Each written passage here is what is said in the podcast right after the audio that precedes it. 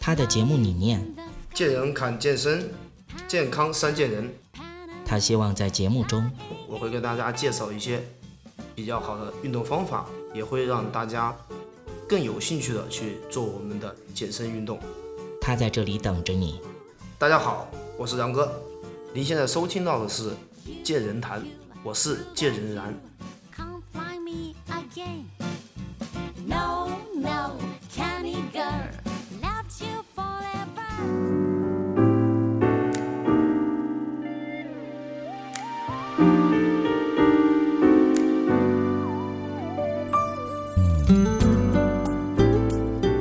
好了，欢迎大家继续回到我们的节目中来。刚才说到了很多的话题，其实说到李小龙，就不得不说到他的那些影迷；说到了影迷，就不得不说到他的那些模仿者。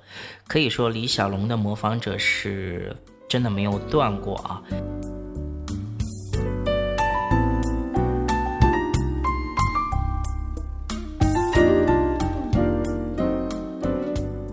可以说是。下到刚会走，上到九十九，这一系列的人群之间都会对李小龙充满了无限的感情。他们也同时呢非常喜欢模仿李小龙的很多的动作。关于模仿者，我想问一下两位老师，有什么样的感觉？您觉得怎么去模仿李小龙才是最好的呢？怎么才能够把李小龙的那种精神发扬光大，锻炼好自己的身体，让自己呢身体更棒？怎么能够让李小龙的模仿者呢，能够真正感受到李小龙的精髓所在呢？首先，我们想请问一下自然哥。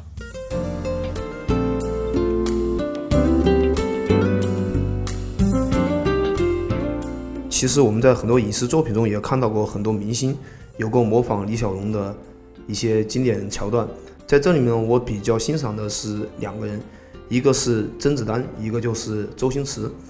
嗯，他们其实可能跟李小龙的行业不同，但是我觉得他们是真正的理解了李小龙的一些思想。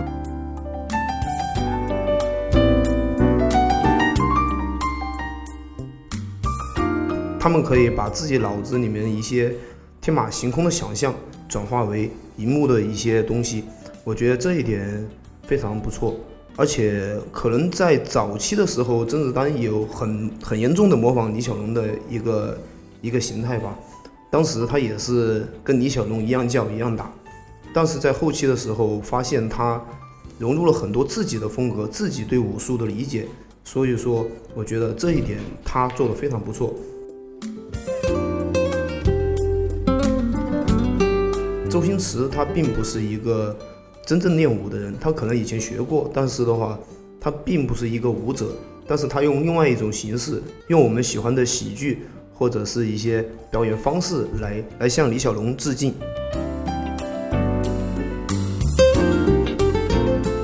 另外，我还看过一个教学视频，是我们国内一个非常有名的武术老师，他叫石天龙。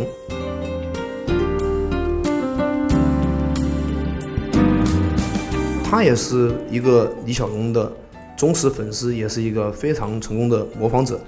嗯，但是有一点的话，不得不说，嗯，我个人认为啊，他他在模仿李小龙的时候，有点太生搬硬套了。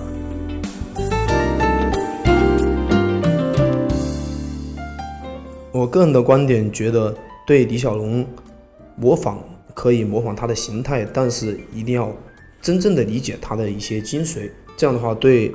这样的话，对广大模仿者或者是李小龙的粉丝也是非常有好处的。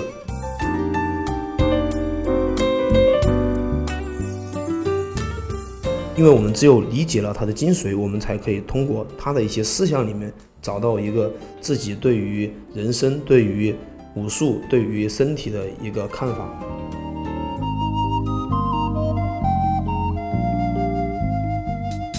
如果您喜欢我们的节目，也非常乐意与我们交流互动，请您直接微信搜索 “龙易健身酷站”即可进行互动。此外，在今日头条、天天快讯、百度百家等自媒体，您也可以同步搜索 “健人谈”，收看最新最快的资讯。健人谈音频节目每周六二十一点在蜻蜓 FM、喜马拉雅准时上线，欢迎您的期待与关注。